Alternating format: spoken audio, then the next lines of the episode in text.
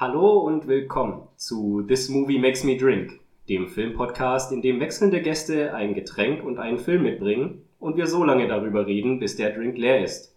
Heute an meiner Seite der liebe Till. Hallo Till. Morgen. Ja, morgen. Ja. Wir nehmen nämlich am frühen Morgen auf, wie es wir es gewohnt sind. Till, wie geht's dir? Ja, mir geht's gut soweit und dir auch. Ja, doch, alles gut. Bisschen äh, angeschlagen bin ich. Ich hoffe, meine Stimme ist jetzt nicht zu sehr belegt. Äh, was trinken wir denn heute, Till? Ja, ich habe äh, so einen Apple Cider mitgebracht mit Zitronenaroma, Geschmack, keine Ahnung. Habe ich auch noch nie probiert. Ich dachte mir, kann man mal ausprobieren. Okay. Ja, dann lass uns doch gleich mal Genau. probieren, wa? Zum Wohl. Genau. Boah, das ist ja mehr ein Fruchtsaft als ein Ja, Cider. Das Das ist ja, schon süß. nicht, dass wir den viel zu schnell leer machen jetzt gleich. So, okay. Till, Ja. ich weiß nicht, ob das heute so ein lustiger Podcast wird. Was für einen Film hast du uns denn mitgebracht? Ja, ich habe heute den Film der, der siebente Kontinent mitgebracht von Michael Haneke.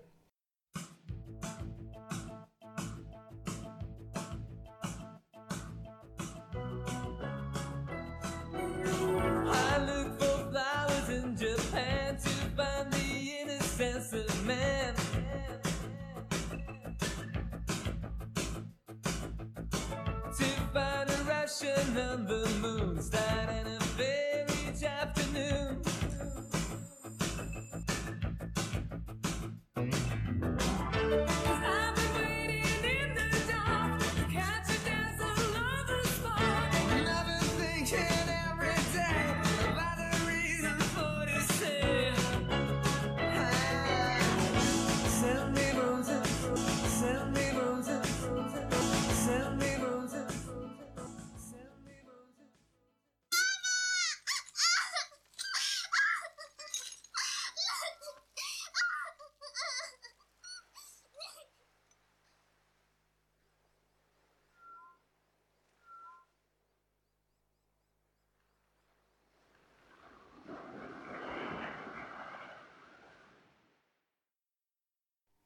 Und der Film ist wirklich nicht lustig, das kann man sagen. Im Gegenteil, ja.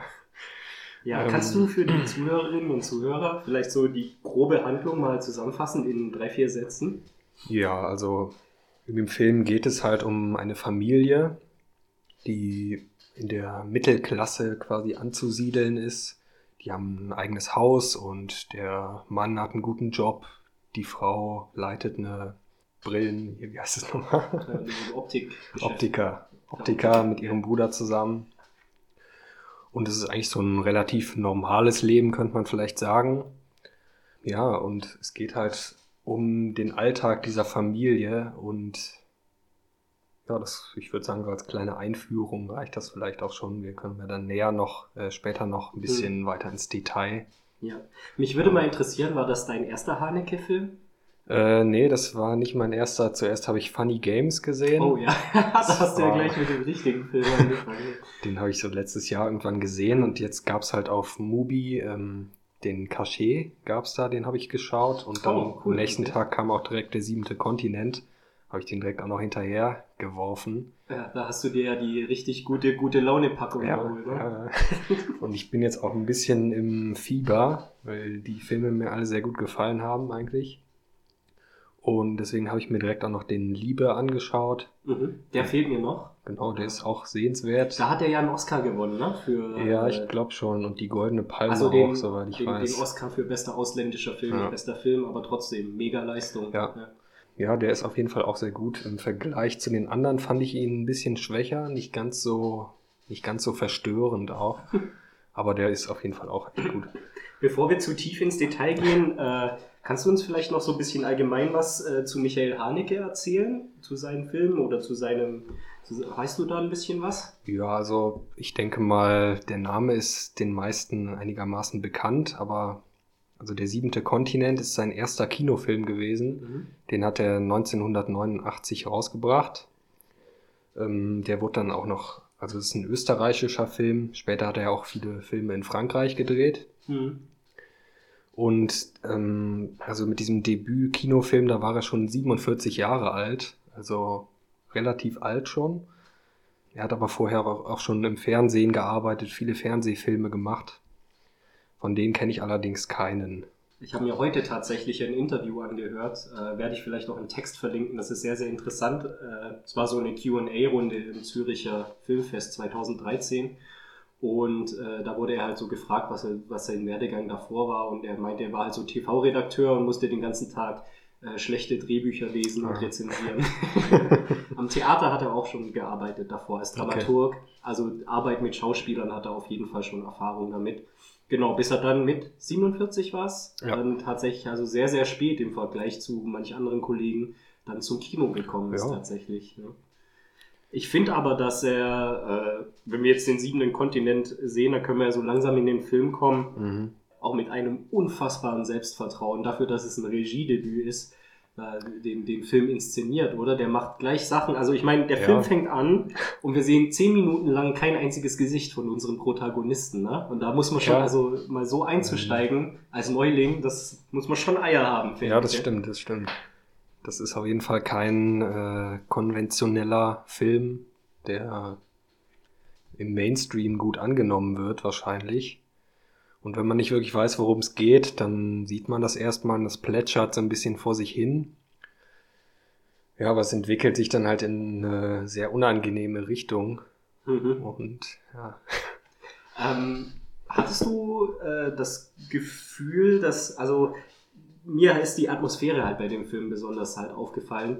Klar, wir sehen, wie du sagst, es plätschert so vor sich hin, aber ich habe das die ganze Zeit, ich glaube, die ganze Lauflänge sind 140 Minuten oder so, vielleicht ein bisschen mehr. Ja, irgendwie sowas. Ja. Und ich habe das aber nie als Plätschern äh, wahrgenommen. Also vielleicht Okay. für die Erklärung für die Zuhörerinnen und Zuhörer, die es nicht gesehen haben, wir haben, wir sehen den Film, wir sehen drei Jahre, wir begleiten die Familie drei Jahre lang. Und es sind eigentlich so immer so die gleichen Standardsituationen. Ne? Die Familie sitzt morgens am Frühstückstisch, das Kind geht in die Schule, hat da so ein bisschen seine Problemchen. Die Frau der Familie geht äh, zu dem Optiker, wo sie arbeitet, und der Mann, der arbeitet sich in der Firma hoch. Und das sehen wir mehr oder weniger in wiederholenden Sequenzen, kann man jetzt mal so ganz grob sagen, über drei Ja. Jahre hinweg. Und dennoch, darauf wollte ich jetzt eigentlich raus. Also mir ging das so, es war die ganze Zeit die Art und Weise, wie das inszeniert ist, habe ich das nicht als langweiliges Plätschern wahrgenommen, Okay. sondern mehr als so ein, sag mal, irgendwas ist doch, sag mal, mit denen stimmt Ja. was nicht. Da ist, was ist da los? Leute, was ist los mit euch? So, ne? Also äh, ich war von Anfang an neugierig. So. Die, die Neugier war bei mir ganz, ganz groß. Ja, das so äh, finde ich interessant, dass du das so empfindest. Ich kann das, also das würde ich auch zum Teil unterstützen, dass da immer so ein bisschen, ähm, ja, so ein, so ein Damoklesschwert, sagt Hm. man, oder? Hängt Ja. quasi darüber. Und, ähm, aber zum Teil, vor allem im zweiten Teil, kommt auch so ein bisschen Langeweile auf, finde ich. Aber das finde ich nicht schlimm. Ich finde, das passt eben genau gut zu dem Film, weil das ja auch ist, das ist, was die Charaktere empfinden, die sich in ihrem Alltag Mhm. langweilen. Es wiederholt sich alles immer wieder. Deswegen finde ich das sehr passend auch eigentlich. Ja, das ist auch, und äh, über den Alltag möchte ich auch mal gerne mit dir reden, weil ich finde, äh, der, der schafft es da in diesen Sequenzen, äh, ein, ein, ein wunder, wunderschönes Abziehbild äh, aus, so, aus so einem ganz normalen mittelständischen Leben der 80er Jahre so herzustellen, oder? Also Ja, Äh, sei es von, den, von der Routine her, sei es von den, die, den Autos her, ne? da wird die, die, die, wie sie in der Waschanlage sind, ewig gezeigt. Ähm, klar, wie die, wie die ganzen Werbeschilder und so weiter aussehen. Und äh, das ist so, ein- so eine kleine, so ein kleiner Mhm. Pet Peeve von mir, da achte ich immer besonders gerne drauf, als sie dann im Supermarkt sind. Da, da kann ich mich nie satt sehen. Wenn, wenn Filme im Supermarkt spielen oder die Figuren in Filmen im Supermarkt gehen, da gucke ich immer sofort in die Regale, weil so, so Essen und Konsumgüter, äh, das ist wirklich so ein Ding, was halt die Zeit voll widerspiegelt. Ne? Ja, so, klar. Äh, du siehst halt diese ganzen, diese ganzen Produkte. Auch, ja. ja, alles im Überfluss auch Ja. vorhanden und du hast Ja. die freie Auswahl. auch so diese Ja. ganzen alten, so, so deftigen und mega zuckerhaltigen Dinger, die es heute nie wieder im Regal Ja, das geben ist, würde. So. ist natürlich zu der Zeit auch nicht immer, in der DDR zum Beispiel, war es ja auch nicht unbedingt selbstverständlich, dass man alles verfügbar hat. In Österreich war es natürlich dann anders. Äh, es gab eine Szene, da, da konnte ich so damit relaten, dann so. Da, da wusstest du halt, das ist ein Film von früher sozusagen aus den 80ern. Und zwar kommen die, glaube ich, vom Skiurlaub wieder und äh, bevor das kleine Mädchen, also die Tochter der Familie, die Eva. Eva, äh, bevor die ins, äh, äh, ins Bett geht, kriegt sie noch eine Schüssel Ja. Kelloggs. Mit ordentlich Zucker. Ja, schön Zucker drüber, ja. Und da musste ich mich so an meine Kindheit erinnern, weil meine Oma hat das auch immer gemacht. Wir haben äh, immer eine Zeit lang so Kellogg's Frosties und so gehabt. Und irgendwann haben halt meine Eltern umgeschwenkt so auf, Ja.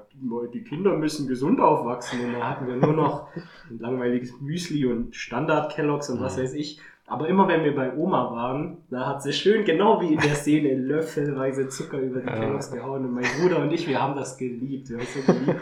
Dann gab es irgendwann mal Ärger. Also meine Oma hat Ärger gekriegt mit meinen Eltern.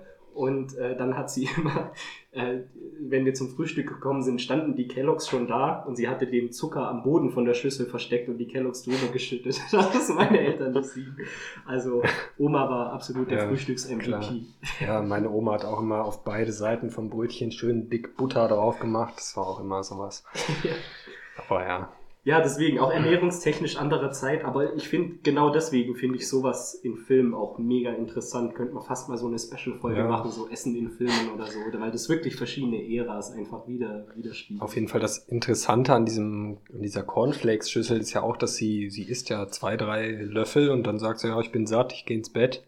Das zeigt ja auch schon, dass sie, ja, dieses, dieses ganze Alltagsleben, immer die Cornflakes, diese dauernd isst, das ist langweilig. Mhm. Das, Ja, isst sie gar nicht auf. wir reden gerade schon sehr viel über dieses Alltagsleben. Ja. Ähm, weiß nicht, magst du vielleicht mal so ein bisschen dieses Familienkonstrukt, dass vielleicht die Zuhörerinnen und Zuhörer, die den Film noch nicht gesehen haben, sich das ein bisschen genauer vorstellen Ja. können? Weil es sind ja eigentlich nur drei Figuren, sind eigentlich wirklich wichtig in diesem Film. Ne? Ja, also es gibt halt den ähm, Vater Georg. Da komme ich jetzt auch erstmal noch zu meinem Fun Fact, den ich mitgebracht habe. Mir ist aufgefallen jetzt in den letzten Tagen, wo ich so viele Haneke-Filme gesehen habe, dass seine Hauptfiguren irgendwie immer Georg heißen. Oder Schorsch. Oder, oder George oder Ja. George im Ja. Funny Games äh, Remake. Ähm, das ist mir aufgefallen, fand ich ganz witzig. Ich wollte Ja, die jetzt mal Frauenfiguren, also als Ergänzung, die Fra- Frauenfiguren heißen auch immer Anni, Ann oder Ah, Anna. okay. Ja, das habe ich doch gar nicht gemerkt. ja. Äh, Ja, jetzt, wo du es sagst. Ja. Das ist mir nämlich auch in diesem Interview, was ich heute angehört habe, mit Haneke, wurde er das nämlich auch mal gefragt. Ah, okay. Und er hat nur darauf geantwortet, naja, ich habe halt keine Fantasie.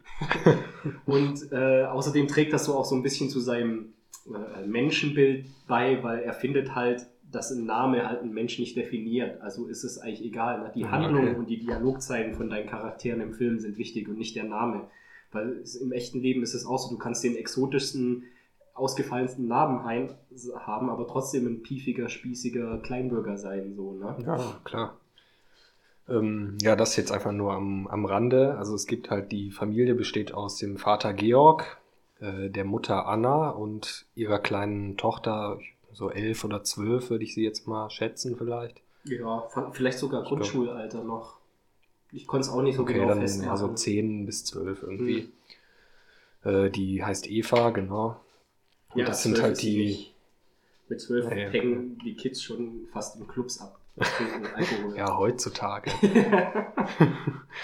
Ja, ich weiß nicht. Auf jeden Fall gibt's auch noch einen, äh, einen Bruder von der Anna, äh, der auch im ersten Teil eigentlich nur vorkommt und die Eltern vom Georg kommen noch vor, aber die drei wichtigsten Personen sind auf jeden Fall Georg, Anna und Eva, die halt in dieser Familie zusammenleben.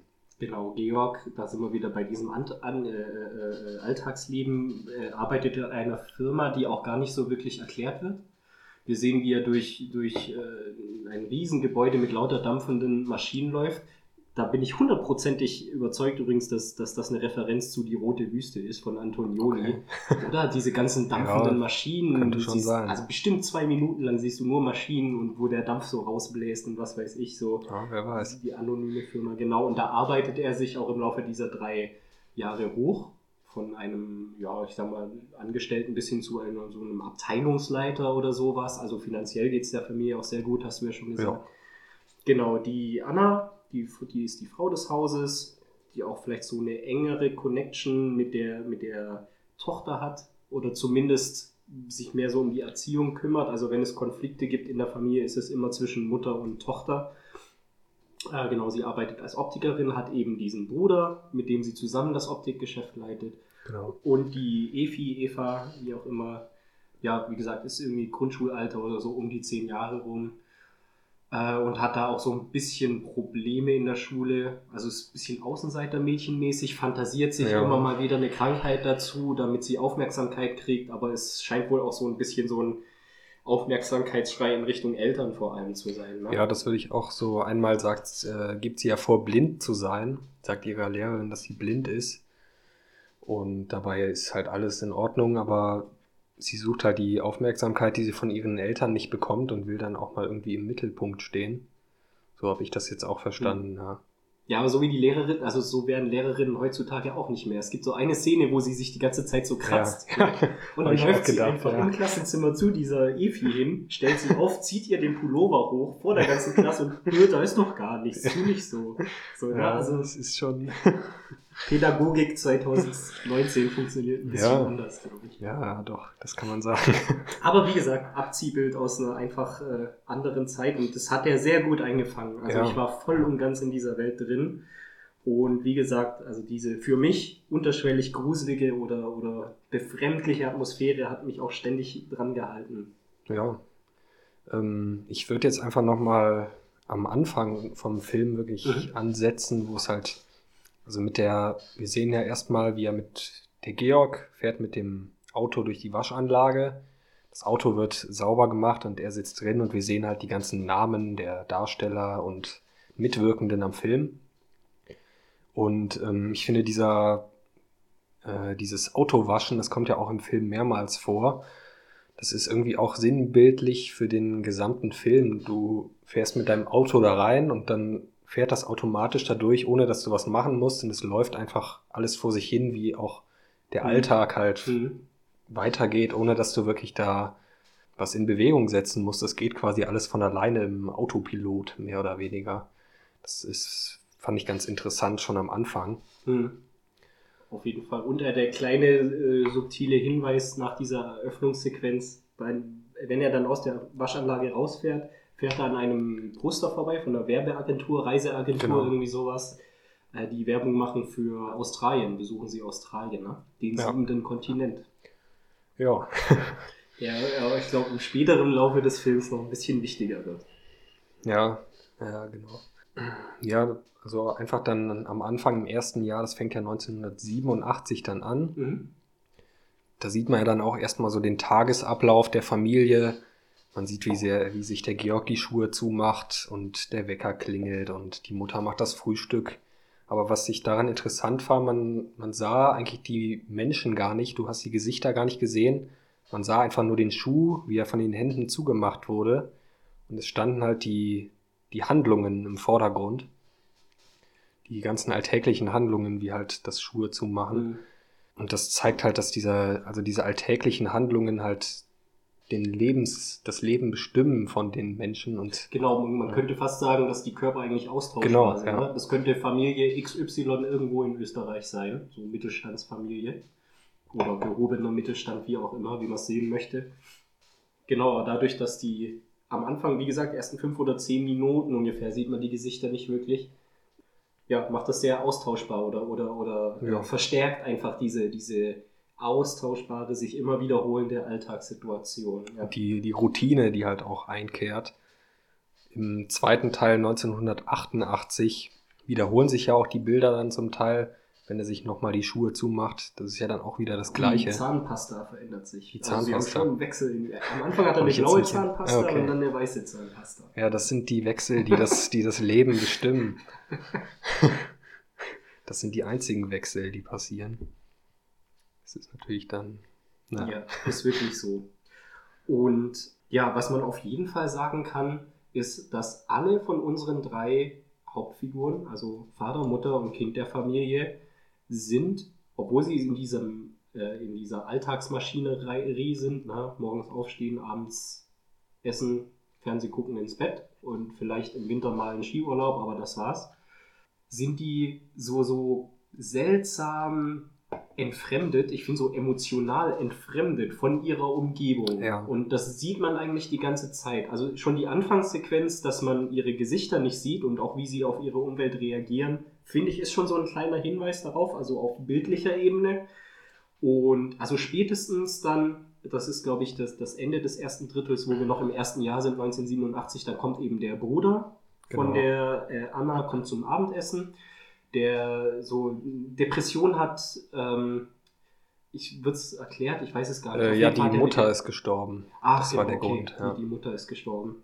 Genau, ist deswegen in Depressionen gefallen und bricht einfach so aus dem Nichts, wie es halt manchmal ist bei so emotional instabilen Situationen, bricht einfach voll in Tränen aus, was übrigens super gespielt in der, Situ- Ja. in der, in der Szene, ne? Und also die komplette Familie reagiert da halt einfach nicht drauf.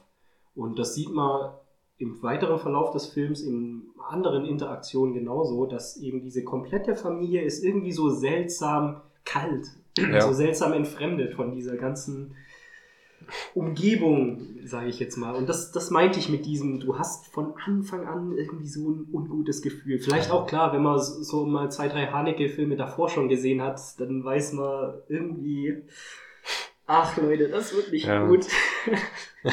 Ja, sie reden ja auch gar nicht wirklich viel miteinander. Die ganzen, beim Frühstück sitzen sie ja auch eigentlich nur da und tauschen sich jetzt nicht wirklich aus. Das Einzige, was, äh, was mal wir hören, ist eigentlich das Radio. Also technisch reprodu reproduziertes äh, Gebabbel, Ja. sozusagen. Auf das, das denen eigentlich auch ganz egal. Es werden dauernd immer über irgendwelche Ka Katastrophen oder Terrorakte geredet. Ne? Ja. Ja, und die ähm, Kommunikation, die findet halt auch vor allem über diese Briefe statt, die, die Anna schreibt an ihre Schwiegereltern, also an die Eltern vom Georg. Mhm. Und die werden dann immer vorgelesen halt als, als Voice-Off, äh, während wir dann entsprechende Szenen auch dazu sehen.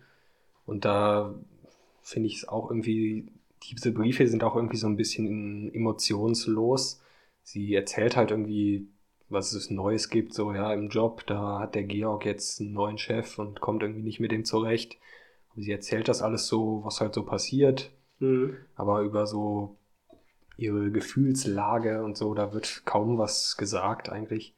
Also es ist eigentlich nur so eine ja, Bestandsaufnahme, wie es jetzt gerade im Beruf aussieht und so.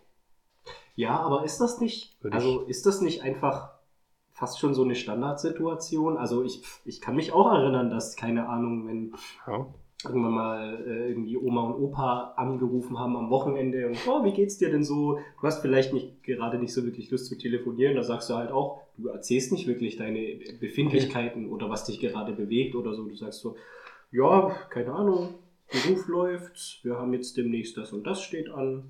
Ja, ist gut alles. So, Ja, also ich finde, das ist eigentlich ja, eigentlich fast schon so eine entlarvende genau, ja. entlarvend dargestellt, ne? dass wir einfach auch gar nicht mehr so wirklich viel von uns preisgeben. So. Wann, Ja. hat, wann hat der letzte Typ, der dich gefragt hat, äh, wie geht's dir? Wann hast du das letzte Mal gesagt, ah Mensch, du, ich Ja. bin gerade ganz schön gestresst. Du sagst doch immer, ja gut. Ja, eigentlich, eigentlich schon, habe ich Na, zu dir auch gerade jetzt zur gesagt. Begrüßung des Podcasts, genau. Till, wie geht's dir wirklich? Ja, das können wir dann nachher nochmal in Ruhe besprechen. Das müssen wir Genau, jetzt wenn der, wenn der Cider aufzeichnen. hat, Aber ja, das fand ich auch nämlich das Interessante an dem Film, dass ich vor allem auch danach, als ich noch im Bett lag und versucht habe zu schlafen, musste ich auch immer wieder daran denken, dass ich das zum Teil auch bei mir wiederfinden kann, dass ich auch, auch durch so einen Alltag immer durchgehe und durch da Parallelen zu meinem Leben sehe auch. Das ist dann irgendwie das Erschreckende auch daran, dass Mhm. man, dass man es quasi auch auf sich selbst beziehen kann, denkt sich, hm, ja, eigentlich ist, ist jetzt auch nicht so spannend andauernd hier. Ne? Also, Ja. Der Film hat ja sehr, sehr gute Kritiken, wenn du so in, in deinem Netzwerk in Letterbox durchblätterst oder auch äh, auf IMDb oder sonstigen Seiten. Und also viele in den, in den, in den User-Kommentaren oder User, die den, den Film halt bewerten, Rezensionen, also können genau mit dieser Familie eigentlich relaten. Obwohl die quasi so, so kalt und entfremdet teilweise wirken, kannst du mit ihrer Situation zumindest doch irgendwie kann sich jeder so ein bisschen reinfühlen. Ja. Also vom Schüler eigentlich. Das fängt ja als Schüler an, hast du schon so einen geregelten und immer wiederkehrenden Tagesablauf, bis wirklich Ja, wann bist du denn so wirklich frei? Muss sich jeder mal so ein bisschen selber hinterfragen. Ja. ja. Ja, das ist schwierig. Genau. Ich weiß nicht, sollen wir da schon dann so in Richtung zweite Filmhälfte, wenn wir in diesem, gerade in dieser festgefahrenen Thematik sind, oder hast du noch irgendwas? Ja, ich würde noch mal auf die, auf die Arbeit eingehen vom Georg. Mhm. Ja, Ein gerne. bisschen Hau raus. kurz. Ähm, dass er ja, also es wird im ersten Brief von Anna wird halt gesagt, er hat jetzt den neuen Chef und er möchte eigentlich seine Position haben. Und im zweiten Teil, da bekommt er dann auch die Position, wird befördert und bekommt Gehaltserhöhung und so. Und das ist ja dann auch irgendwann so der Punkt, wo sie oder wo auch er merkt, ja, jetzt bin ich befördert, jetzt habe ich mehr Geld, aber Hm. eigentlich habe ich ja alles, was ich brauche. Ich habe ein Haus, ich habe ein Auto. Wofür brauche ich denn das jetzt noch? Und er sieht ja dann auch irgendwie keinen, keinen Sinn in diesem finanziellen Aufstieg. Weil wenn du einmal auf dem Niveau bist, dann machst du auch keine riesigen Sprünge mehr, um Millionär zu werden oder so. Dann bleibst du ja auch erstmal Mhm. so in dem Bereich. Auch wenn es jetzt eine kleine Erhöhung gibt, aber da ändert sich erstmal nicht so viel dann. Ja, das Einzige, was sich ändert, ist ja eigentlich ihre finanzielle Situation. Äh, aber was sehen wir eigentlich? Sie stehen immer noch jeden Tag, jeden Morgen genau gleich auf, frühstücken genau gleich und Ja. haben einfach ihren genau gleichen Tagesablauf. Ne? Ja, und er, er lebt halt wirklich, um im Job erfolgreich zu sein und um aufzusteigen. Und als er dann merkt, das ist eigentlich, ja, ist eigentlich egal, dann hat er halt auch nichts mehr, was ihn, was er, was er in seinem Alltag, was ihm Spaß macht oder was Mhm. ihm, was ihn reizt. Was hat denn eigentlich äh, die Frau des Hauses? Das war mir nie bewusst. Also wir sehen auch immer in diesen Alltagsmontagen, sag ich mal, sehen wir immer gegengeschnitten, klar, auch wie sie beim Optiker arbeitet. Ja. Aber sie ist auch immer mal wieder beim Arzt. Also wir sehen sie in der, in der Warteschlange Äh, genau. da sitzen und das wird aber nie so wirklich erklärt. Ja, das oder? kommt am Ende. Äh, Ach so, Also- ja. Ach, jetzt macht alles Sinn. Okay. Wow, okay, da reden ja, wir da nachher können wir dann gleich Wollen wir noch jetzt mal- nicht spoilern, ja. detaillierter darauf eingehen. Jetzt, Mensch, jetzt wird mir so viel klar. Ja. Ich. Ähm, was mir halt auch noch aufgefallen ist, allgemein über den ganzen Film, es wird kaum Musik eingesetzt. Es gibt halt immer wieder so ein bisschen Popmusik aus dem Radio, beim Essen mit dem Bruder zum Beispiel, oder auch ganz am Ende aus dem Fernseher. Aber es gibt keine, keine, also die Musik ist eigentlich nur intradiegetisch. Mhm. Es gibt gar keine extradiegetische Musik von irgendeinem Komponisten und ich habe das dann auch mal nachgeguckt auf Letterbox, da ist auch gar kein Komponist aufgeführt. Aber im Vorspann, Okay. also in der, in der Eröffnungssequenz, Da gerade da, wo sie in der Waschstraße sind und diese ganzen Cast and Crew halt durchlaufen, Ja. da steht am Ende, dass irgendein Stück wird vom Wiener Staatsorchester äh, Orchester gespielt, mit Dirigent und Solist, auch Oh. namentlich erwähnt. Und ich habe auch den ganzen Film über gewartet auf irgendein klassisches Stück, Ja. aber es ist nie was gekommen.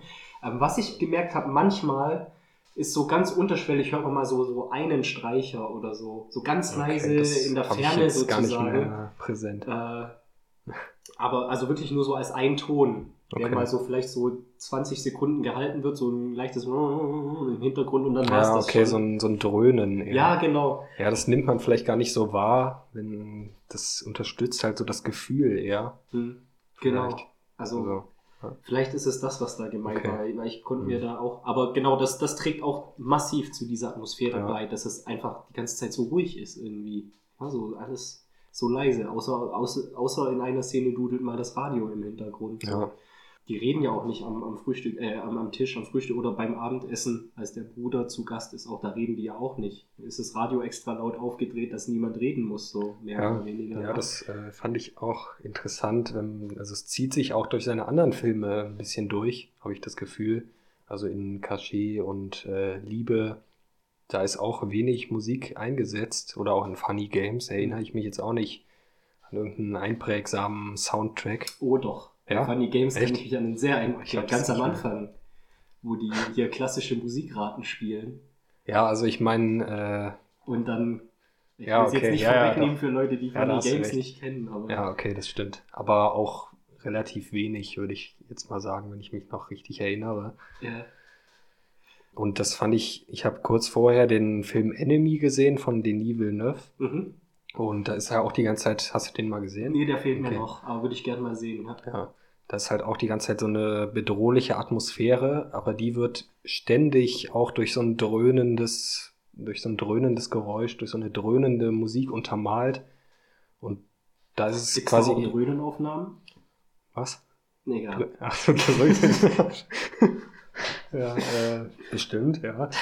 Aber da ist es halt wirklich ständig so eine Geräuschkulisse, die diese bedrohliche Atmosphäre erzeugt.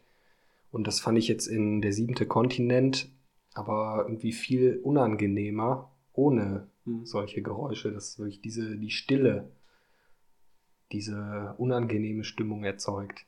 Ich finde auch, was auch dazu beiträgt, ist der Schnitt, äh, wie er schneidet, weil wir sehen Situationen mit fast unbeweglicher Kamera mal sehr lange stehen und dann wird einfach mal mitten in der Bewegung oder so, so richtig hart reingeschnitten, fast schon irritierend und wir sind bei einer anderen Szene, die dann auch wieder sehr lange steht, bis Ja. da wieder richtig hart reingeschnitten wird. Das ist auch was, was wir bei Cachet zum Beispiel ganz viel haben. Ich finde, ja, das ist halt so ein Haneke-Style. Also der schafft Ja. es da so wirklich so ein Unwohlsein. Permanent so, so in dir. Also ich war die ganze Zeit aufgewühlt. Also. Ja. Er hat aber auch oft solche ja, Schwarzblenden oder so, dass wirklich das Bild langsam schwarz wird und dann Mhm. bleibt es auch kurz schwarz, bevor dann die nächste Szene kommt. Das kommt auch relativ oft vor in dem Mhm. Film. Das stimmt, Ja. ja. ja. irgendwann mal so, es war so, so eine Stunde, Stunde, zehn Minuten irgendwie so, da war ich echt so, keine Ahnung, war ich so aufgekratzt, dass ich fast meinen Laptop angeschrien habe. So, als ich, als ich einen Film auf meinem Laptop geguckt habe, so, aber was ist denn mit euch? Irgendwas muss doch sein. So, oder ich, ich bin mit dieser unterschwelligen Atmosphäre einfach nicht klargekommen. Die hat Ja. mich wirklich, die hat mich wirklich fertig gemacht, ne? So, das, ja, aber sehr gut. Also das ist ja auch ein großes Lob an den Film. Ja. Ja, also langsam könnten wir vielleicht auch zum, zum dritten Jahr kommen, Mhm. zum, zum Ende vielleicht. Ja, na, das, also das, äh, Also, das dritte Jahr wird ja do, doch noch relativ ja, das lange. ist, glaube ich, das längste sogar. Ja, oder? genau. Also es ist nicht so, dass jetzt quasi, dass wir jetzt sofort übers Filmende reden. Ne? Also es geht halt nur so, so langsam Ja. in die Richtung hin. Ne? Ja, ich weiß nicht. Möchtest du? Ähm, ja, also ich habe jetzt gar nicht mehr ganz genau im Kopf, was als erstes gezeigt wird im dritten Jahr. Ich glaube, es fängt mit der Skiausfahrt an, wenn ich es richtig im Kopf habe. Da sind sie Okay, nämlich ja, das- äh, bei den Eltern von Georg. Ah ja, stimmt. Und äh, dann verabschieden die sich alle und sagen, die Eltern sagen noch äh, zur Anna, zur Frau des Hauses sozusagen, und schreibt uns auch mal wieder, weil von unserem Sohnemann brauchen wir das ja eh nicht dazu erwarten, Ja, dass stimmt. er uns schreibt. Dann sind die bei dem, bei dem Skiurlaub, den wir auch gar nicht wirklich sehen. Ja. Sind Sie wirklich bei einem Skiurlaub gewesen oder kamen Sie einfach nur von den Eltern zurück? Ach so, das kann auch ich sein, hab dass das die quasi auf dem, also die haben auf jeden Fall Skier Kopf. auf dem Dach. Okay. Und äh, später sagen sie ja auch, hier unsere Efi hat sich wahrscheinlich beim Skifahren verkältet, als sie sich Ja. von der Schule entschuldigen. Ah, okay. Ja, auf jeden Fall wird das, äh, dieser, das dritte Jahr dann quasi mit dem Voice-Over von Georg eingeleitet, den wir Ja. so zum ersten Mal so lange, also wirklich so lange sprechen hören, der dann quasi, also was ein Brief an seine Eltern darstellt. Ja. Ja. Ja, es ist ja, vorher haben wir ja immer die Briefe von der Anna und dann kommt halt der Georg mit dem Brief, was ja auch schon mal dann eine entscheidende Änderung ist. Und ähm, er redet ja dann davon, sie wollen jetzt ihre Zelte abbrechen und äh, er, er kündigt seinen Job und alles und sagt dann, ja, wir haben jetzt nicht mit euch darüber geredet, als wir bei euch zu Besuch waren, weil wir wollten die Stimmung nicht irgendwie verderben, dass wir nicht die ganze Zeit darüber reden müssen. Und äh, ja, er schreibt halt diesen Brief und dann ähm, kündigt er halt seinen Job. Äh, der Arbeitgeber sagt, ja gut, äh, einem Reisenden soll man keine Steine in den Weg legen oder irgendwie sowas. Äh, die Frau steigt aus der ähm, aus dem Optikergeschäft aus, überlässt das ihrem Bruder Mhm. und ja, so beenden sie das halt äh, alles, was sie da haben, ihre ganzen Verpflichtungen ähm, und bestellen auch die Zeitung noch ab und sowas. Und gehen auch zur Bank, wollen ihr ganzes Geld abheben und werden dann gefragt, ob sie nicht lieber einen Kredit haben wollen und sagen, sie wandern dann aus nach Australien. Genau, da, also du, du, äh, da, das ist so der erste Hinweis für den Zuschauer. Du siehst halt die ganze Zeit, hey, was passiert denn jetzt? Kündigt der auf einmal seinen Ja. Job und äh, sie hört auf und sie reden auch mit ihrer, mit ihrer Tochter, ob sie mitkommen möchte oder ob sie sie hier behalten wollen. Bei den, bei den Eltern, glaube ich, dann. Ja. Ja. So, und in dem Moment, also dann merkst du zum ersten Mal als Zuschauer, ach, okay, dafür, das, deswegen hat sich alles davor so irgendwie so entfremdet gefühlt, Ja. weil die sich eben in ihrem Alltag nicht wohlgefühlt haben und die wollen jetzt wohl eine Veränderung. Und mein erster Gedanke war wirklich, ach cool, also das ist so ein Film, der über das Ausbrechen des Alltags erzählt und ich finde das cool, dass die das jetzt machen und das könnte ja noch eine richtig, so eine, so eine Happy End, Anti, sich dem Kapitalismus unterwerfen, was weiß ich, Richtung gehen, was auch immer. Nee, war nicht. Ja, ja. Ja, sie, das Auto wird ja auch, glaube ich, noch verkauft und die Frau geht ins Geschäft bei irgendeinem Party-Service und da Mhm. bestellen sie halt nochmal ein Essen, äh, so ein großes Essen und dann wird sie gefragt, gibt's ein, ist es eine Hochzeit? Und die so, nö. Äh, Ja, haben sie Gäste? Nee, haben wir auch nicht. War ist einfach so. Ja, die wollen sich halt einfach mal so außerhalb des Alltags vielleicht was, also was gönnen, denkt man dann. Hm. Und die Verkäuferin, die denkt auch, ja, man kann doch eigentlich nur so ein teures Essen essen, wenn man auch Gäste hat oder eine Hochzeit. Aber dass man das einfach mal so sich gönnen kann, das kann sie gar nicht verstehen. Hm. Das, das Mhm. passt nicht in den Alltag rein. Ja, da sind wir wieder bei dieser Auch. Alltagsthematik, ne? So, genau, wir sehen dann noch zum Beispiel, wie der, der gute alte Familienfiat, äh, der uns ja auch schon den ganzen Film begleitet hat mit den Waschanlagen-Szenen, dann auch verkauft wird. Einen ziemlich ruppigen Verkäufer sogar, der mit dem Auto gleich umgeht Ja. wie noch was. Ja. Ähm, also das machen sie dann auch liquide, verwandeln es zu Bargeld. Ähm, ja, und dann sind wir da so bei dem Abendessen, ne? bei dem Familienabendessen mit dem schönen Party-Service-Essen, was Ja. sie sich bestellt haben. Ja, der, also der ganze Tisch ist ja dann wirklich komplett voll mit Essen, mit irgendwelchen Schinken, Platten und allem Möglichen, was man sich da halt so vorstellt. Mhm. Ist wirklich sehr reichhaltig gedeckt Genau. im, im Gegensatz zum sonstigen Frühstück, wo halt wirklich immer nur das Müsli da ist. Also auch schon relativ viel, fand ich, also für, im Vergleich zu meinem Frühstück. Aber halt so die normalen Sachen. Nudeln vom Vortag. Die- oder das Frühstück meinst? Genau. Also die normalen Sachen, die man zum Frühstück isst, Orangensaft und Müsli, Cornflakes, äh, ganz normale Sachen halt. Und nachher ist wirklich der Tisch, es gibt ja kaum noch Freiraum auf dem Tisch, der ist wirklich komplett bedeckt mit diesem Essen. Hm. Genau. Und das alles, was wir jetzt gerade erzählt haben, also vom Kündigen der Firma bis jetzt zu diesem, ist es ein Abendessen oder Frühstück? Ich glaube, es ist sogar Frühstück, ne? Und sie schenken Ähm. sich schön den Champagner ein. Ja, stimmt. Ja, Nee, ich glaube am ersten Mal abends und am nächsten Tag frühstücken sie halt nochmal den Rest. ja okay, so ist Mit, es. Okay, mit okay, Champagner. genau. Ja. Und diese ganze Montagesequenz wird eben im, im, äh, überlegt mit dem Voice-Over von Georg, der quasi den Brief an seine Eltern vorlegt, liest und Ja. sagt, ja, also so und so ist die Situation.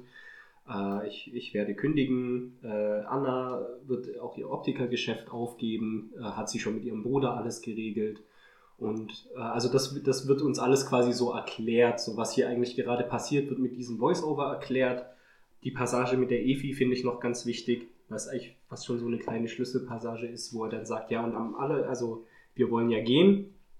Und das äh, äh, am, am allerschwersten ist uns das halt mit unserer Efi gefallen, weil sich von was zu trennen, was dir am allerliebsten Ja. ist auf dieser ganzen Welt, das ist einfach das Allerschwerste. Und wir waren eigentlich sehr, sehr froh und aber auch gleichzeitig auch erschreckt, dass sie dann ohne zu zögern mit äh, äh, zugestimmt hat, mit Ja. uns zu gehen, weil sie hat wahrscheinlich auch das Gefühl, dass alles besser ist als das Leben, was wir gerade leben. Irgendwie so. Also es ist nicht Wort für Wort so, aber es Ja. wird auch ganz klar, auch mal wirklich wörtlich benannt. Fast schon ein bisschen Emotion von der Familie. Wer hätte das denn gedacht, dass die einfach ihr Leben gehasst haben? Dieses Festgefahrene, dieses immer Ja. wiederkehrende, das in den Strukturen festgefahrene, so. Ja, ich, Ja. ich, ich krieg's Wort für Wort, krieg ich's nicht mehr Nee, zusammen, ja- aber aber ungefähr das- so in die ja. Richtung geht es. oder? ja, so war das schon. Dann sind wir jetzt am Ende, oder? Ja, können wir eigentlich jetzt. Wir sehen nämlich, oder erklärst du doch, du bist hier dafür. Ähm, ja, also jetzt folgen auf jeden Fall die, die Spoiler, ja, wenn man bis jetzt noch dran geblieben ist überhaupt. also wenn es nicht, ich meinte, wenn es nicht schon zu viele Spoiler gab und man schon abgeschaltet Ach, bis hat. jetzt war das Aber es geht ja eigentlich. ja. Ja, man sieht, also es geht auf jeden Fall los, dass der Georg holt die ganzen Hemden aus dem Schrank und zerreißt sie alle Und die äh, Eva zerschneidet ihre Bilder und die ganzen Klamotten werden kaputt gemacht, auf den Boden geworfen. Und ja, erstmal geht er sogar noch in den Baumarkt und kauft sich einen riesigen Hammer. Das Äh. war der erste Moment, wo ich dachte, Alter, was, nee, was, da passiert gleich was ganz Schlimmes. Ja. So, das sieht man nämlich noch während dieser Montage, sogar glaube ich, bevor er kündigt oder so, oder gerade kündigt Ja, und dann fährt er im Baumarkt Irgendwie- so ja, irgendwie sowas. Und dann sieht man in Großaufnahme, wie er sich eine Rohrzange, einen Hammer, eine Säge, was weiß ich. Erstmal nimmt er so einen kleineren Hammer und dann, ach nee, ich nehme doch den größeren. Und oh, boah, da hatte ich schon ein ganz mulmiges Gefühl dabei. Ja. Ja, auf jeden Fall demolieren sie halt wirklich das Haus und das geht, glaube ich, auch 20 Minuten lang oder so. Ewig lang. Wenn nicht sogar vielleicht noch Musik, länger. Komplett ohne Musik. Und es wird halt das komplette äh, Inventar des Hauses zerstört und alle Sachen zerschlagen das, und am Ende sogar das Aquarium. Die Eva schreit dann noch, nein, nicht das Aquarium kaputt machen. Mhm. Aber der Georg haut drauf, das Wasser kommt raus, die ganzen Fische landen auf dem Boden und sterben dann auch da. Ist dann vielleicht auch schon eine Vorausdeutung. Hm. Und es wird halt alles komplett auseinandergenommen und das ganze Geld, das sie abgehoben haben, das wird alles im Klo runtergespült. Au- und das ist auch bestimmt eine 2-3 Minuten Szene. Ja. Du siehst quasi äh, starre Kamera, unbewegliche Kamera auf die Toilettenschüssel und du hörst immer nur Reis und ein Haufen Geldscheine landen auf Toilette und es wird quasi permanent nachgespült. Also da werden Tausende und aber Tausende, Hunderttausende von Schillingen runtergespült, bis sogar auf das letzte Münzgeld. Ja. Ne? Und mir tat da ein bisschen die Schauspielerin leid, dass sie immer ins Klo greifen musste. Dass es keinen Stau gibt. Ne? Das das fand ich, äh, hätte ich nicht so gern gemacht, wenn ich sie gewesen wäre. Aber Alles für die Kunst. Ja, ja, ja. Gut. ähm, ja, wo waren wir denn jetzt stehen geblieben? Beim, Das beim Zerstören. Also genau. genau, sie, also bei diesem Hemden zerreißen, Ja, so fängt das Ganze ja an. Da dachte ich noch so, okay, das ist halt so vielleicht, weil sie echt so ein bisschen, hat man ja im Brief gesehen, die sind so sauer über ihren Alltag, die wollen ausbrechen nach Australien. Ich war fest davon überzeugt, dass sie nach Australien wollen. Vielleicht ist dies das halt so irgendwie so was Symbolisches aus der Emotion raus. Ah, Ich will mich von Ja. meinem Alltag entfernen. Aber dann eskaliert ja diese, das Demolieren und das Abreißen von dem Haus ja immer weiter. Ne? Die zerschlagen Fernseher, äh, Regale und lassen alles auf dem Boden liegen. Ja. Also am Ende laufen die wirklich über so eine halbe Meter hohe Schicht von Müll, der in der kompletten Wohnung verteilt ist. So, ne? ja. Ja, und das auch als sie halt das Geld im Klo runterspülen, da denkt man sich auch, wieso machen die das? Das Geld können sie doch, das brauchen sie doch, um auszuwandern. Mhm, Genau. Muss ja auch irgendwie ja. die Flüge bezahlen und alles. Das ist der zweite Hinweis. das dass ist dann schon so ein bisschen, hä, was ist denn jetzt los? Ja. Also, das ist dann so ein bisschen merkwürdig alles. Ja, und es wird dann ähm, das Telefon, das wird auch abgehoben und einfach äh, weggehängt, sodass niemand mehr anrufen kann. Und dann kommt halt auch mal einer vorbei von der Telefongesellschaft und äh, fragt, ob mit dem Telefon alles okay ist und so. Mhm. Und äh, den wimmelt der Georg dann halt auch ganz schnell ab und legt das Telefon halt wieder auf, aber blockiert die Klingel vom Telefon, Mhm. so dass es nicht mehr klingeln kann und macht mit der Türklingel auch das gleiche, klemmt Mhm. da so ein Taschentuch oder sowas dazwischen, damit sie einfach nicht mehr gestört werden, weil sie sich so von der von der Außenwelt abkapseln wollen, abgrenzen, um, um sich zurückzuziehen halt Ja. äh, an den siebenten Kontinent, auf den siebenten Kontinent. Und das wird auch, äh, ich weiß nicht, ob das während dieser Abrisssequenz ist, aber auf jeden Fall schon vorher im Film sehen wir immer mal wieder so, so ich, ich habe sofort an Inception gedacht, ich nenne es immer Inception-Einstellung. Wir haben so die Kamera auf dem Strand und so Wellen im, im, im Ja. Hintergrund. Sind das sogar so riesengroße Wellen oder ich, ich habe es nicht ganz Ja, erkannt, aber das. Bild, ich konnte es nicht ganz deuten. Aber wir haben immer wieder so eine, so eine, so eine, quasi wie so eine kleine Mini-Traumsequenz von Strandwellen Australien sozusagen. Das wird immer mal wieder Ja. reingeschnitten. Und ich glaube, während dieser Abrisssequenz auch einmal. Also später auf jeden Fall auch nochmal. Ja, das kommt auf dieser jeden Fall. Und, glaube ich, auch. also es kommt mehrmals vor, auf jeden Fall, das stimmt, ja. Ja, das ist halt dann, symbolisiert dann irgendwie diesen Zufluchtsort, an den sie sich halt begeben wollen. Ja, und irgendwann, ja, jetzt können wir eigentlich mit dem, also die Anna geht dann irgendwann halt ins Badezimmer und äh, mischt sich halt die Medikamente, die sie vorher halt hab Jetzt systematisch so ein ekliges Gefühl. Ja. Ah, die sich halt systematisch angesammelt hat mit Mhm. ihren Arztbesuchen. Die mischt sie halt mit, mit Wasser. Und äh, erstmal geben sie das ihrer Tochter, oder? War Mhm. das, glaube ich. genau. Sie will es gar nicht richtig trinken, weil sie sagt, das ist so bitter, ne? Ja. Und Ah, ja, ja. ja, die Mutter trinkt es dann halt auch als nächstes. Und das Na, zieht erst- sich so lange, ne? Ja, Also, also, du siehst erst die Tochter, die dann noch ihren, ihren Spruch sagt, den sie vor jedem Schlafengehen sagt. Ja. Lieber Gott, mach mich fromm, dass ich in den und Himmel erstmal komme." fragt sie noch, ob wir noch ein bisschen Fernsehen gucken können. Mhm. Äh, können, können wir nicht noch ein bisschen Fernsehen? Ne? Das ist ja wahrscheinlich auch aus ihrem normalen Tagesablauf vom Schlafengehen nochmal Fernsehen gucken. Hm. Und dann setzen sie sich halt auch vor den Fernseher und da läuft dann auch diese Popmusik, ähm, Popmusikkonzerte. Und dann liegen sie auch alle auf dem Bett und gucken sich das an, völlig emotionslos und regungslos und ja, das Ganze, wo du Genau, gerade warst, also genau. weitermachen. Die, die Tochter trinkt eben diesen, diesen Tabletten angereicherten Drink. Ähm, kurz darauf die Mutter auch und das meinte ich mit, äh, die, die Szene zieht sich auch, also du siehst das wirklich, die Kamera hält voll drauf und du siehst auch, also es ist sehr gut geschauspielert, sie sieht auch, du siehst auch, wie sie sich das wirklich reinwürgen muss, weil es Ja. wirklich so ein ekliger, angesammelter Drink ist und sie weiß ja auch, das ist das, was mich jetzt gleich in ein paar Minuten umbringen wird. Ne? Und du siehst, wie sie kämpft damit, das runterzuschlucken, nochmal klares Wasser nachspült, so dass es endlich runtergeht und so. Und auf einmal siehst du halt in diesem, diesen Giftcocktail zu sich nehmen, siehst du auf einmal so einen Hass auf das Leben und auf die Welt, finde ich. Also das ist so eine krasse Trotzreaktion in Ja. so ein paar kleinen Gesten. Äh, also, ne, wo es nur sie im, im Badezimmer äh, vorm Waschbecken ist, war das boah, eine sehr mitreißende Ja, sie trinkt Szene. das wirklich in so riesigen Schlücken. Ja, so. obwohl ja. sie es, genau, aber sie muss es sich richtig reinzwängen und so. Und, oh, du weißt halt genau, okay, jetzt in dem Moment, wo sie es halt runterschluckt, gibt es halt auch keinen Zurück mehr. Ja. Ja, und dann geht sie auch zurück ins Schlafzimmer und die Tochter ist dann mittlerweile auch tot. Und dann weint sie auch nochmal. Ähm, Hm. Das erste Mal, dass sie Emotionen zeigt. Halt ja, sie hat auch schon mal, das haben wir gerade gar nicht gesagt, dass sie im zweiten Jahr hat sie am Ende auch geweint, als sie mit dem Auto durch Ah, die ja. Waschanlage gefahren Stimmt. sind. Die Waschanlage, wo immer dieses äh, Come to Australia äh, Ja. Werbeposter hängt. Ja. Ähm, Stimmt. Ja, auf jeden Fall kommt die Tochter ist dann tot und sie weint halt. Und relativ kurz darauf stirbt sie dann ja auch. Und der Georg schreibt dann noch die Namen mit Todeszeitpunkt an die Wand und mischt sich dann auch sein Getränk, Hm. das er dann zu sich nimmt. Und dann sieht man ihn halt auch noch, wie er sich aufs Bett legt. Er schreibt seinen Namen auch auf die Wand. Ganz Georg. kurz, er muss es ja sogar zweimal machen. Sein Körper wehrt sich ja gegen das Ja, Gift und er stimmt, muss sich über, ja. übergeben.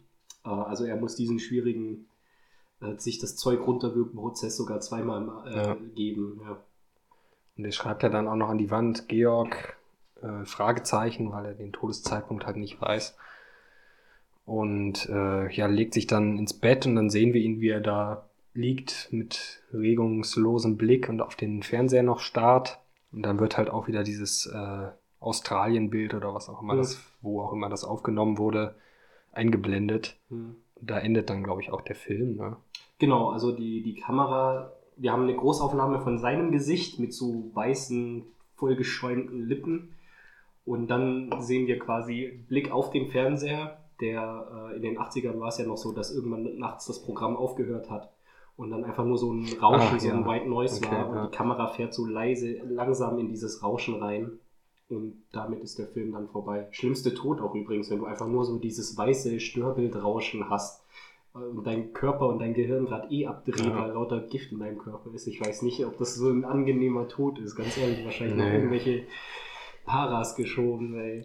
Unglaublich. Genau, und dann sehen wir ähm, noch zwei äh, äh, Title Cards sozusagen, die äh, eben mir erstmal klar gemacht haben, oh, das basiert auf einer wahren Begebenheit. Ähm, Ach, Ja, ja, ist, Also, ist er hat das so, irgendwie hab- ja in der Zeitung gelesen, Genau, dass ja. es so was ähnliches gab, aber ob das jetzt, wie genau das da dran war. Genau, weiß ich also von diesem, von diesem Zeitungsartikel war eben Haneke inspiriert, war, war Ja. so ein Kurz, Kurzbericht aus der Lokalpresse und da hat er eben diese Geschichte draus gemacht. Aber ich sag mal, das Grobe war halt wirklich wahr. Es gab eine Familie, die sich umgebracht hat und das komplette Umfeld äh, äh, war so schockiert darüber, weil es halt so aus dem Nichts war, dass ja sogar die Eltern, das wird auch in dem Abspann gezeigt, die Ja. Eltern haben halt bis heute nicht geglaubt, dass das Selbstmord war, sondern Mord, haben Anzeige gegen Unbekannt gemacht und ja, der Fall ist ungelöst zu den Akten Ja. gewandert. Aber da sieht man mal so, wenn so Leute in ihrem Alltagstrotz sind und so fest angekommen in, in der Gesellschaft erscheinen, ich habe hier gerade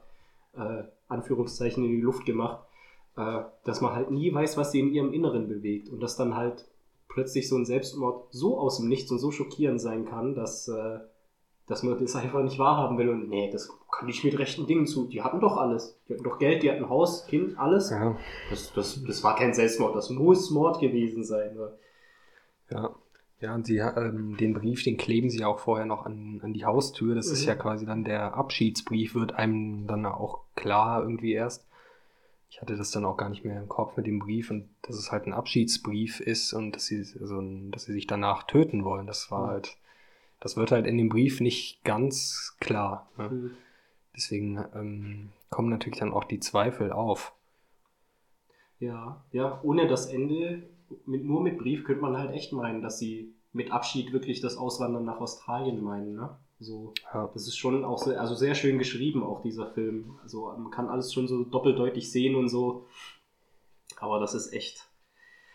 Boah, das, also die letzten 10, 15 Minuten, da, da, da bin ich auch gar nicht mehr aufrecht gesessen. Da hing ich irgendwie so schräg, so mir die Augen halb zugehalten und schwitzend vor, vor dem Bildschirm. Ey, ich, das war so schlimm für mich. Ich fand das so schlimm. Ich habe Ja. dir ja direkt danach auch geschrieben. Ja. oh, ja, ey, guter Film. ja, Muss man wirklich so sagen. Der Film gehört ja zu einer Trilogie, hast du das gewusst? ja habe ich auch auf Wikipedia gelesen. Genau, die, die, die Tri Trilogie der emotionalen Vergletscherung. Ja. Äh, ich weiß nicht, das habe ich jetzt nicht rausgefunden, ob das wirklich so ein Plan von Haneke war oder ob das im Nachhinein von der Filmkritik quasi gekommen ist. So, ah, guck mal, da sind drei Filme, Ja. die thematisch irgendwie zusammenhängen. Können wir die zu einer Trilogie zusammenfassen? Das habe ich jetzt nicht rausgefunden. Mhm. Ähm, genau, die anderen zwei Filme, ich will sie einfach mal der Vollständigkeit halber nennen, sind Bennys Video und äh, 71 Fragmente einer Chronologie des Zufalls. Ich weiß nicht, hast du einen von den beiden gesehen? Nee, leider nicht. Ich wollte mir den Bennys Video noch angucken, aber Mhm. der war vergriffen in der Mediathek. Okay, also den, ich kann ihn dir auf jeden Fall empfehlen. Das ist auch, Okay. äh, da geht Haneke, was ja auch eins seiner Lieblingsthemen ist, sage ich jetzt mal so, äh, Gewaltdarstellung von Gewalt in den Medien, Konsumierbarkeit von den Gewalt im modernen Zeitalter, das kommentiert er damit. Ähm, wir haben eben einen Jungen, der so ganz fasziniert ist mit, ah, ich will es nur ganz grob sagen, ein Junge, der ist fasziniert mit Gewaltdarstellung, die er im Fernsehen sieht, in einem Videofilm sieht. Und mehr will ich gar nicht sagen. Hm. Also das sollst du dir selber angucken. Ja. Ähm, ist auf jeden Fall zu empfehlen und also auch für die Zuhörerinnen und Zuhörer, die quasi jetzt äh, der siebente Kontinent sich anschauen, würde es sich auf jeden Fall auch lohnen, zumindest mal Bennys Video dann auch als Folgefilm sich so anzuschauen, weil es thematisch einfach gut dazu passt. Diesen 71 Fragmente einer Chronologie des Zufalls, den kenne ich Mhm. nicht. Also habe ich auch gar nicht gewusst, dass es Okay. einen Film gibt, der so heißt. Keine Ahnung. Ja. Ähm, ja, also irgendwie als, als Fazit würde ich nochmal vielleicht zum siebenten Kontinent Mhm. zurückkommen. Ähm, also mich hat der Film halt auch wirklich noch sehr lange beschäftigt. Das zeigt auch, finde ich, immer, dass ein, dass ein Film wirklich äh, intensiv ist und auch Mhm. was mit einem macht, dass ich da wirklich noch lange drüber nachgedacht habe. Und ähm, man hinterfragt dann vielleicht auch ein bisschen sein eigenes Leben und also ich weiß nicht, der Film hatte auf jeden Fall einen Einfluss auf mich Mhm. Und hat, hat äh, mich auch zum Nachdenken halt angeregt. Wann gehst du nach Australien? Ja, ja, ist ein schönes Land, habe ich ich gehört. gehe jetzt gleich nach Hause. Dann, äh, nee, das war jetzt. Ähm, ja, nach Australien würde ich halt wirklich gerne mal. Also, ins echte Australien. Ja. Gott sei Dank. Das würde mich schon interessieren, aber ja, also ich finde auf jeden Fall, dass der Film wirklich auch jetzt auf der Busfahrt habe ich mich auch noch mal beschäftigt, ein bisschen Hm. ähm, habe ich noch mal drüber nachgedacht und man kommt halt wieder in diese diese Stimmung auch rein, die der Film einem mitgibt. Also bei manchen Filmen ist ja, die guckst du an und dann ja, okay, fertig. Hm. Und dann denkst du nicht mehr dran, aber der hat jetzt schon, das war von den Filmen, die ich jetzt in letzter Zeit gesehen habe, auf jeden Fall einer der intensivsten und einer, der mich wirklich am, am meisten beschäftigt und an den ich noch am meisten denke, Mhm. den man nicht einfach mal so schnell vergisst. Ja. ja, es ist auf jeden Fall ein Film, der bei dir bleibt und an den du dich auch wirklich erinnerst, so als Zuschauer. Und ähm, ich finde, das haben viele Haneke-Filme an sich. Also ich weiß noch, dass ich mal Cachet irgendwie als Ja. 14-, 15-Jähriger gesehen habe, mit, äh, mit meinen Eltern zusammen, weil er auf Arte lief oder so. Und äh, ich kann mich noch voll an den Film erinnern, obwohl das halt jetzt, keine Ahnung, schon 14 Jahre her ist. Ne? So, äh, und ich würde ihn gerne heutzutage einfach auch nochmal sehen, weil ich da wahrscheinlich ganz andere Sachen drin sehe. So, aber es hat halt schon damals als Teenie sozusagen, hat Haneke geschafft, so eine Faszination auf mich zu wirken, äh, auszuwirken mit seinen Filmen, dass er halt immer in Erinnerung bleibt. Ich werde den siebenten Kontinent auch lange mit mir tragen. Ich werde ihn mir bestimmt auch nochmal angucken. Also ob, Ja. auch wenn es so mega schlimm war, dass ich fast meinen Bildschirm angeschrien habe, es ist halt trotzdem ein Film, der sich lohnt, den auch immer wieder anzuschauen. Funny Games war damals genau gleich. Da waren wir alle so, keine Ahnung, 16, 17 rum, ne? So alle so im Freundeskreis, so, hey, lass einen Horrorfilm gucken, ne? So dieses typische Filmwochenende unter Kumpels. Ja. Alle sind cool, komm, guck ein paar Horrorfilme, ne? Und dann kam dieser Funny Games und der hat mich so umgehauen, ne? Weil das ist ja wirklich, ja, hier, du willst einen Ja. Horrorfilm sehen, ha? Du willst ein bisschen Horrorfilm sehen. Der Film gibt dir ja einen riesen Mittelfinger. So, da, da hast du es. Hast du jetzt Spaß, ha? Hast du jetzt Ja, Spaß? das ist schon. Boah, also da habe ich mich auch wirklich so ein bisschen ertappt gefühlt äh, als, Ja. als Zuschauer. Ähm, sehr smarter Typ, dieser Haneke. Ja. Ja, der spielt halt auch mit dem Zuschauer und der Zuschauerin. Ja, der spielt so ein Spiel mit dir quasi, dass er dich auch mit einbezieht. Jetzt Mhm. vor allem bei Funny Games ist es natürlich ähm, äh, sehr deutlich. Ja, also das ist, Funny Games ist alles andere als subtil. Gerade diese Aber, eine Szene, ja. an die du wahrscheinlich auch gerade denkst. Ja. Ja, Super. Nö, aber dann sind wir doch soweit. Äh, hast du noch was? Gibt es noch irgendwas, was du ganz unbedingt loswerden willst? Weil ansonsten Also- finde ich, haben wir eigentlich den siebenen Kontinent jetzt eigentlich schön ja. ausführlich. ich habe eigentlich alles gesagt, was Mhm. mir, was mich beschäftigt hat. Ja, Es hat auch gut getan, jetzt das mal alles auszusprechen. doch, doch, das auf jeden Ja. Fall auch äh, besser, als das alles in sich reinzufressen. Also ich habe den Film ja äh, gestern gesehen als Vorbereitung Mhm. und war echt aufgewühlt. So, äh, deswegen der Podcast ist auch immer so ein bisschen ein Seelenheil. ja, Till, ähm, für dich gilt Ja. das Gleiche. Wenn es mal wieder was gibt, über das du Ja, reden klar. möchtest, bist du herzlich eingeladen. Äh, der Cider war sehr lecker, obwohl er auch sehr süß war, aber bei dem warmen Wetter ist das immer, glaube ich, was sehr Gutes. Ja, Und dann würde ich sagen, für heute verabschieden wir uns. Vielen Dank fürs Zuhören und ciao.